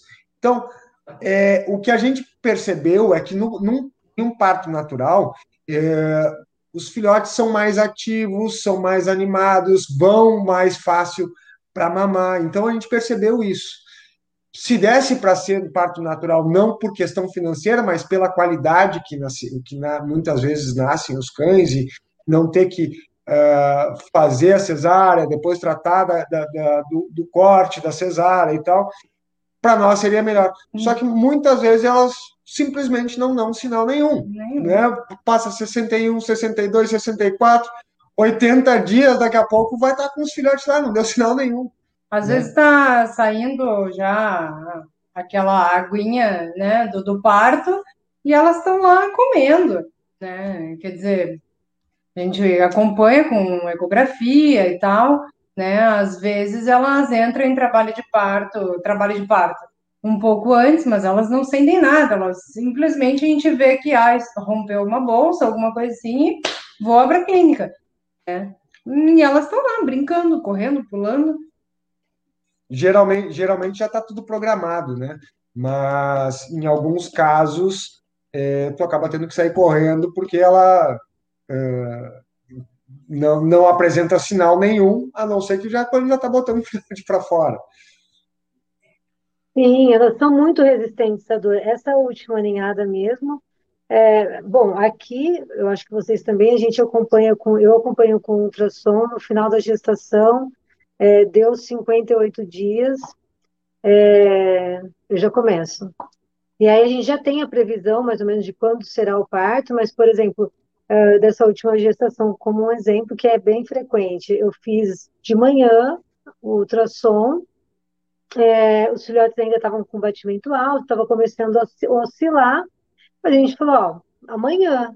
Ah, chegou, passaram umas cinco horas, eu já estava saindo uma secreção de uma cor totalmente diferente, já era um líquido mais escuro. Eu falei, a cachorra está tá parindo. Parindo não, porque ela não, ela não mostrava dor nenhuma, nada. É, entramos, fomos para a clínica, fez ultrassom, já estavam os batimentos caindo, já estavam baixos, assim, já estava na hora de nascer, todos os filhotes bem saudáveis, mas se fosse depender dela entrar em algum trabalho de parto, não, não iria acontecer. E com relação à castração, tá? A castração, Natasha, é recomendada? A partir de que idade? Não é recomendada? Que cuidados que tem que ter? Então, assim, com relação à castração, a indicação sempre é esperar terminar o desenvolvimento do animal, tá? Uh, antigamente a gente tinha uma, uma ideia que era ideal castrar antes do primeiro cio, castrar novinho para não marcar território, e hoje já tem alguns estudos que demonstram que se a gente castrar o animal muito novo, ele acaba tendo alguns problemas articulares e propensão a ter alguns câncer, cânceres ósseos, né? Então, a indicação atual é a fêmea entrou no cio, espera dois meses, é, posterior ao cio, faz a castração, o macho esperar no mínimo seis meses para poder fazer a cirurgia, tá? A gente tem também é, outras opções, né, para esterilizar esses animais. No macho a gente tem a vasectomia, então onde o animal não perde a, a questão do comportamento do macho nem a parte hormonal, ele apenas não reproduz. Então é claro que a gente tem que saber é, como vai ser essa convivência desse animal com a família para escolher o melhor método mas hoje já não é indicado fazer a cirurgia precoce. Ah, perfeito. Aqui tem uma, mais um comentário do, do, do Ledson. Deixa um pouquinho, deixa eu tirar isso daqui. É, que é mais ou menos o, o, o, uma perguntinha que eu ia fazer aqui, eu posso fazer o gancho aqui. O que é mais viável? Adquirir um bulldog de criador ou de um pet que adquiriu um filhote de um criador e futuramente produziu esse cão esse cão e vende filhote. É, não sei se vocês conseguiram entender. Sim, ele, ele comprou de um criador responsável, reproduziu essa, esse, essa fêmea e depois e aí ele botou os filhotes à venda. É, o que, que acontece? Quando tu compra de um criador, tu vai ter, a princípio, a gente espera que todo criador faça assim e te dá um respaldo depois em orientação e é, orientação de como criar, se deu algum problema com o filhote, o que fazer. Como a gente já tem é, o manejo deles, né, a gente consegue, é, com às vezes, o pessoal, ah, o cachorro fez uma diarreia e não é nada. É, e, e, não precisa, não teria que levar no veterinário. O, o pessoal corre no veterinário às vezes sem necessidade. Lógico, num, num, primeiro sintoma, a gente às vezes com coisas bobas, na verdade, é isso que eu quero dizer. Coisas bobas, às vezes, o pessoal não tem orientação nenhuma. Desde manejo de comportamento, de, de, de, algumas, de algumas situações assim. Então, ah, a pessoa não, de um, de um, de um particular, ela não vai ter, provavelmente não vai ter, até porque a pessoa não tem experiência com a raça para poder orientar alguma coisa. Né? Uh, tem situações que a gente já corre para o veterinário, não tem que estar tá perguntando coisas em Facebook, que é muito comum, né? O pessoal diz, ah, meu cachorro tá, tá com tal problema, tá respirando mal. Cara, corre para o veterinário, né? E, e quando é com uma pessoa que não é criadora, a grande maioria das vezes não vai ter esse respaldo, essa orientação é, do pós-venda, né? E, e também não se sabe se a pessoa fez um cruzamento correto. Né?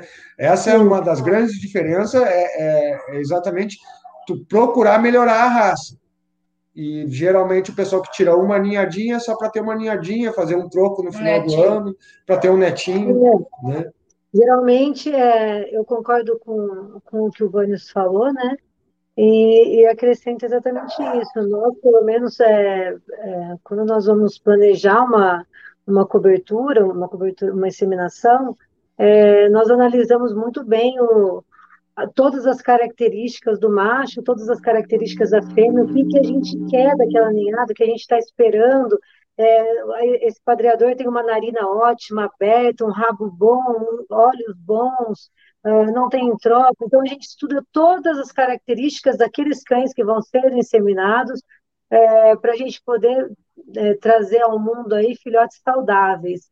E geralmente o pet não vai fazer isso, ele vai encontrar um outro bulldoguinho no, na praça, vai falar, ah, esse macho quer namorar com a minha fêmea, e aí daí vai sair uma, uma cobertura que não é planejada, você não sabe, você não sabe o que esperar da cobertura. Pode ser que dê certo, mas pode ser que dê muito errado. E aí, lógico que tem isso que o Vânios falou, desse respaldo que a gente dá, essas orientações que são sempre bem-vindas, a gente é, para a vida inteira aí dos nossos cães, a gente está sempre conversando com os proprietários, sempre esclarecendo qualquer dúvida, qualquer aflição, é, sempre com a ajuda dos veterinários, indicando sempre os veterinários, mas a gente está sempre aí prestando, é, dando nossa colaboração. Não, perfeito.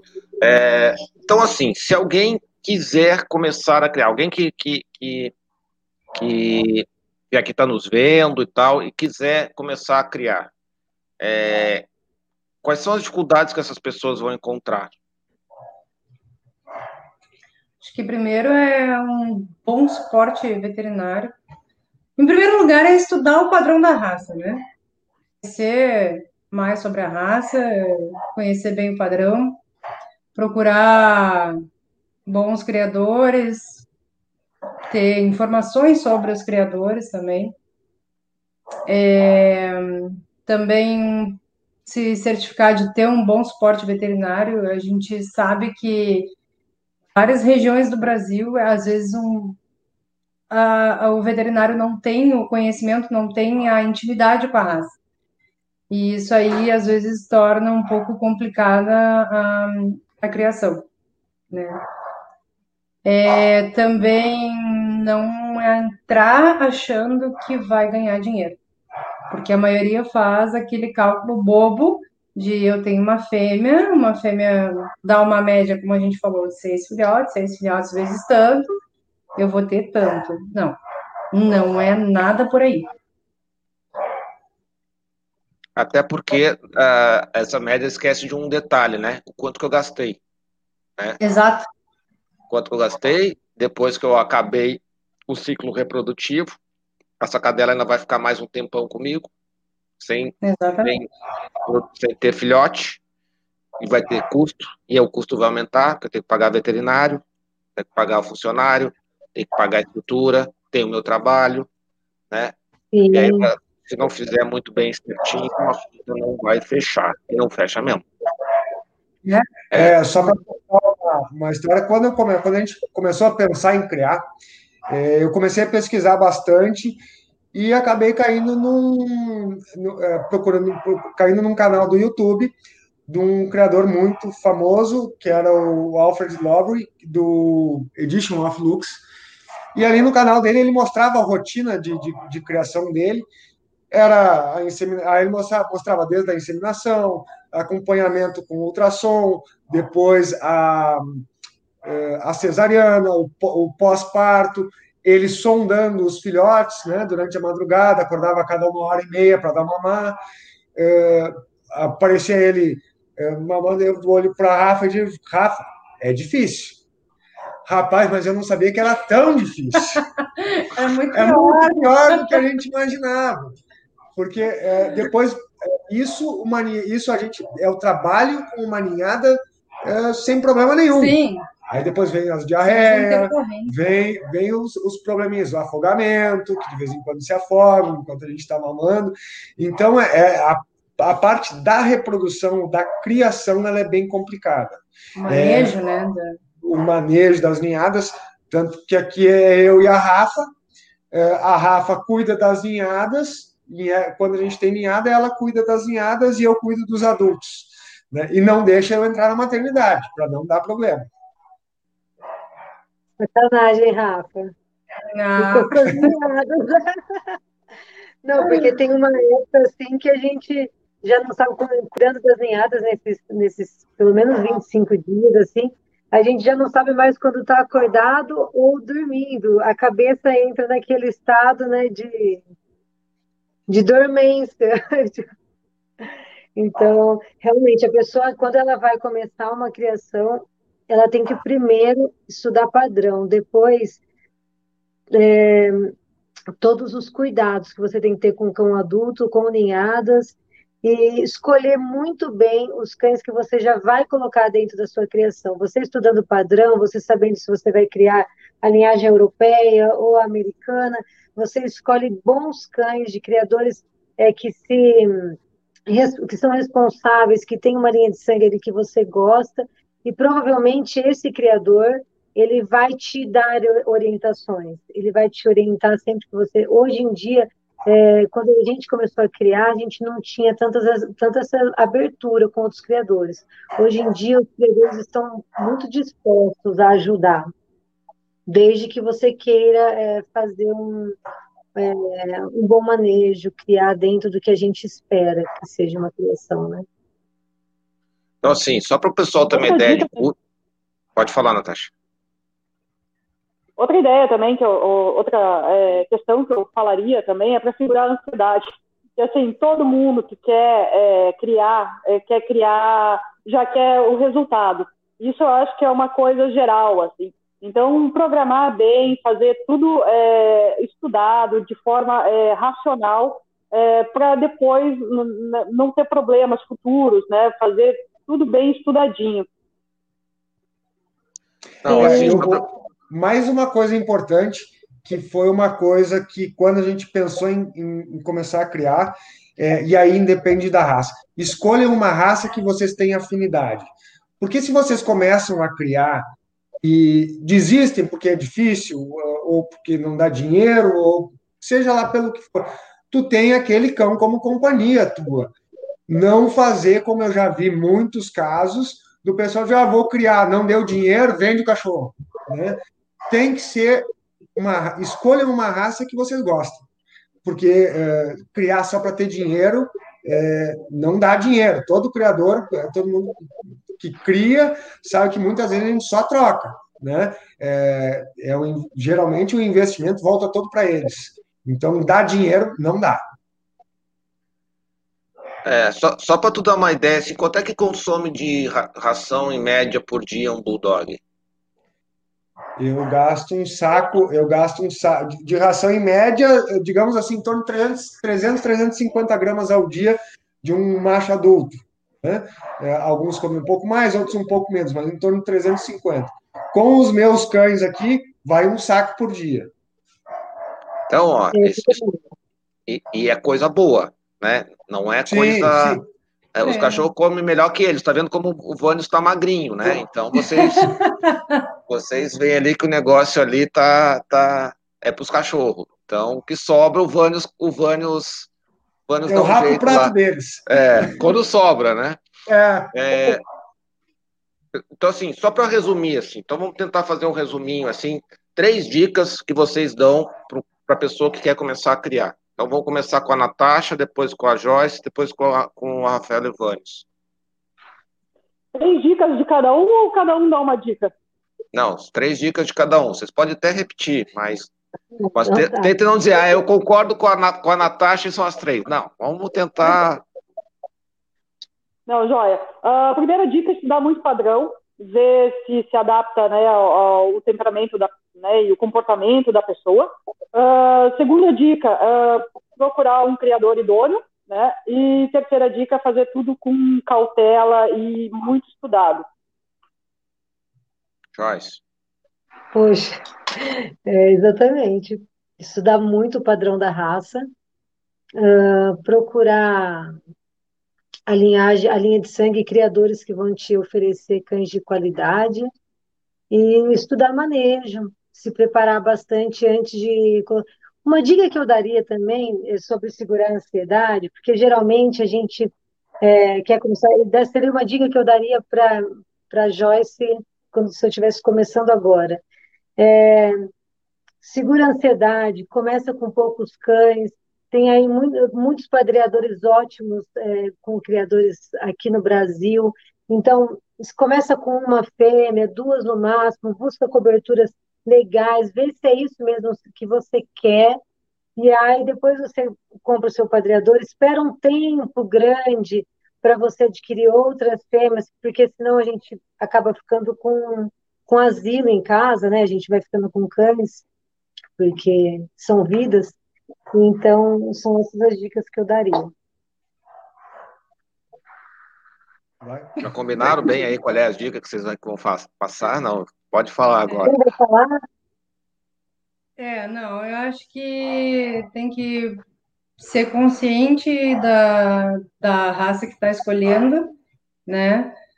Ter muita calma, não ter ansiedade para começar.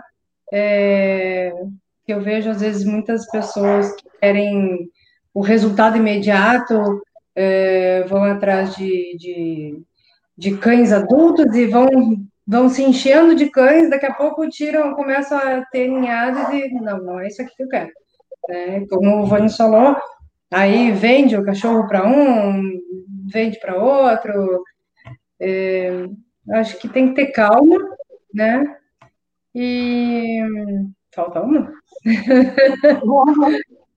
É, eu, eu, eu digo assim, ó, padrão da raça, primeira coisa. É, segundo a orientação de, de criadores mais antigos, é, porque o entender o padrão da raça não é fácil, e perceber o que é um cachorro bom, o que é um cachorro ruim, não é fácil. Então, é, orientação de um criador mais experiente, ouvir, principalmente, porque não adianta te dar a orientação e tu não não absorver essa orientação. É, e a calma ela é muito importante. Nós, nós, quando começamos, a gente foi atrás também de fêmeas adultas, e isso atrasou a nossa criação. É, a gente queria, queria começar rápido, e isso acabou nos enrolando um pouquinho, porque às vezes não era a fêmea que a gente esperava, era a oportunidade que tinha na hora, mas às vezes o que eu imagino muitas vezes é que uma cadela, às vezes adulta, que alguém esteja se desfazendo, nem sempre é boa. Né? Às vezes pode ser que a pessoa está apertada e tal, tem, tem a necessidade de, de vender, mas eu não acho uma coisa muito interessante. Escolher um bom filhote é muito mais promissor, é muito, mais, muito melhor para o futuro da tua própria criação. Show de bola. Eu só vou acrescentar. A Joyce está quase está parecendo só o narizinho dela de fora ali da, da, da live. Isso. É, é, só vou acrescentar mais uma, uma, um item que vocês falaram, que geralmente aparece também, a questão da humildade, né? Vocês são criadores experientes, vocês todos reconhecem, né? Comentaram aí algumas vezes dos criadores que, que vocês é, tiveram como mentores lá no início. Né? Então, assim, eu vejo criadores também que começaram ontem que já acham que são a última bolachinha do pacote, quando o cara uhum. não conhece nada. Às vezes o cara passa 20, 30 anos criando a raça e ainda fala, conversa com ele, parece que o cara come... parece, ele dá a impressão para você que o cara começou ontem, mas o cara tem um conhecimento enorme, né? É, tá sempre disposto a ajudar, tá sempre disposto a colaborar pela raça. Gente, papo bom, boa. E mesmo a gente criando há muito tempo, a gente vai evoluindo, a gente vai, a gente sempre tem o que aprender, sempre tem o que agregar e, e tem sempre trocando ideia com outros criadores, né? Um aprende com o outro, a gente aprende também com os clientes, pode acreditar, né? É tudo uma troca. Não, com e assim, certeza. assim, uh, ainda falando, falando relação cliente e criador, é, uma coisa assim, como veterinário, eu acho bem importante de estar salientando, confia no criador, né? Se você comprou é, um cão dele, foi por algum motivo especial que é, acabou te atraindo até ele e você é, deu aquela, aquela, aquela confiança. Continua com essa confiança após a compra. O que, que eu vejo? Que muito criador, é, proprietário, desculpe, compra um animal, leva no veterinário, depois que ele leva no veterinário, o veterinário tem uma informação divergente do criador e o cliente acaba é, ficando sem, sem saber para onde correr. Confia no criador. Se você deu uma colher de chá para ele, veja a, a, a, versão dele, o que, ele acha da situação, porque nem sempre a opção é, do colega veterinário vai ser melhor para aquele, aquele caso específico. É, eu vejo muito isso em casos de protusão de terceira pálpebra, que é o famoso é, cherry eye, o olhinho de cereja, né? Então, é, infelizmente, a gente tem alguns casos que uh, são indicadas as cirurgias já de imediato, sem a, a tentativa de re, reposicionamento, de um anti-inflamatório, de um, de um medicamento que às vezes poderia é, evitar com que o animal é, necessitasse de uma cirurgia imediata. Então, assim, troca uma ideia com, com o criador, sempre que acontecer qualquer intercorrência, porque ele vai ter uma experiência diferente, talvez, daquele colega médico veterinário que não está habituado com a raça. É, só lembrando que cachorro não é o iPhone, né? Que você, o iPhone, a TV, ou, né? Eventualmente, por melhor que o criador faça a prevenção, por melhor que o criador uhum. é, procure, né? Saúde, procure coisa, problemas acontecem, né? Ele não está lidando com um manufaturado, né? Cachorro não é coisa, nesse sentido, cachorro não é, é. coisa e, e, nunca foi. Né? Então a gente está lidando com, com, com, biologia, procurando fazer sempre as melhores. Tanto é que a gente está aqui desde abril, né, promovendo lives tal, com conteúdo, junto com quem no Clube do Rio Grande do Sul, junto com o CPC, junto com aqui a galera de Florianópolis. Então, assim, procurando sempre trazer conteúdo com vários profissionais, com criadores tal, para dar conteúdo e, e subsídio para o criador fazer um trabalho melhor. Né? Gente, a gente já está com quase uma hora e quarenta, né? É, o papo voou, né? É, tem algumas perguntas ali, os comentários que eu não vou conseguir fazer, tá? Mas é, depois vocês podem entrar em contato com os criadores, está tudo aí na, na, na, na telinha. É, então, vou passar a palavra para eles se despedirem. Eu tenho um, os últimos recados para vocês depois. Então, vou começar aqui com a Rafaela, vou inverter. Rafaela, depois a Joyce, depois a Natasha. Então, Rafaela, a palavra está. A, Ivânios, né? A palavra está com vocês aí para as últimas considerações. Bom, eu queria agradecer o convite. Gostei muito de ter participado da live. Espero que a gente possa ter passado informações bem úteis para quem está assistindo. É, para quem, quem tem intenção de começar a criar, é sempre importante é, ouvir os criadores. Esse tipo de live acaba tra trazendo bastante informação para vocês, é, para nós, porque a gente vai trocando ideia, vem algumas perguntas, às vezes, que a gente nem tinha pensado sobre o assunto. É, procurem Kennel Club, aqui no, no, Rio Grande do Sul, a gente tem aí. É, o Pedro sempre nos proporcionou várias palestras aqui, é, desde reprodução, padrão de raça, é, quanto ao Bulldog, nós temos também a Abrabu, que é, é a Associação da, de Criadores da Raça. Então, ali tem vários criadores que podem ajudar também vocês tiverem dúvidas. É, e agradecer aí o convite por estar participando da live. Obrigado. Agradeço muito o convite, agradeço a todos vocês que ficaram com a gente até agora. É, é sempre um aprendizado para vocês, para a gente. É, quem quiser entrar em contato para esclarecer maiores dúvidas, no que a gente puder ajudar, o que eu puder, estou aberta para todos vocês. Um, agradeço então a todos vocês, meus colegas aqui também, amigos e colegas de criação. Um abraço, boa noite. Uh, gostaria de agradecer ao Eduardo pela oportunidade. Uh, foi muito bacana trocar uma ideia uh, a respeito da raça que a gente tanto gosta. É, ainda falando com relação à criação, se alguém é, tiver interesse né, de, de, começar a criar, eu acho que é bem importante, talvez, dar uma assistida com relação às exposições. Ler o padrão da raça, tem exposições bem importantes. Quem tem interesse na língua inglesa tem a CRUF, quem gosta mais da linha americana, talvez a Westminster, é, são exposições que agregam muito, então é, seria um, é, uma consideração que eu acho que seria interessante. Uh, e sempre que precisarem, pode contar comigo, pode entrar em contato pelo Instagram, pelo Facebook, e eu fico à disposição. Então, assim, obrigado a, a você que está aí nos assistindo, obrigado a, a, ao Kennel Clube de Floripa aí também por compartilhar. É, se vocês curtiram, gostaram, se vocês não gostaram, deixa aí os likes, o dislike, interajam.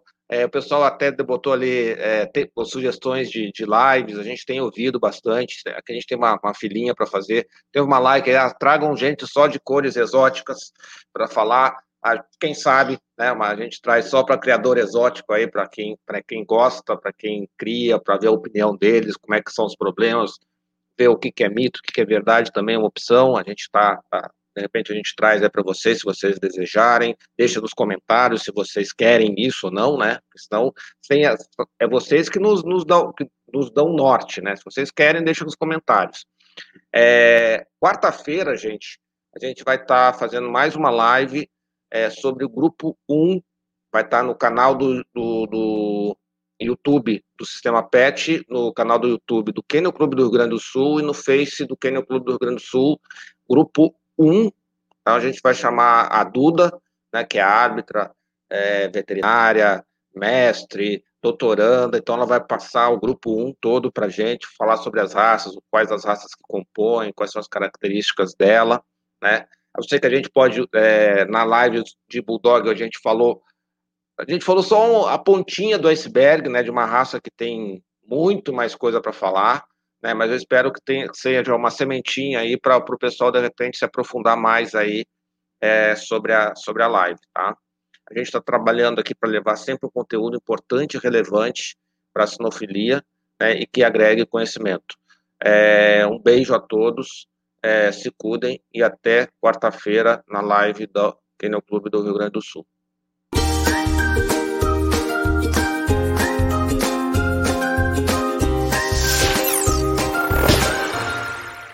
Vamos demonstrar para você um novo benefício que o criador, assinante do sistema PET, poderá oferecer ao seu cliente.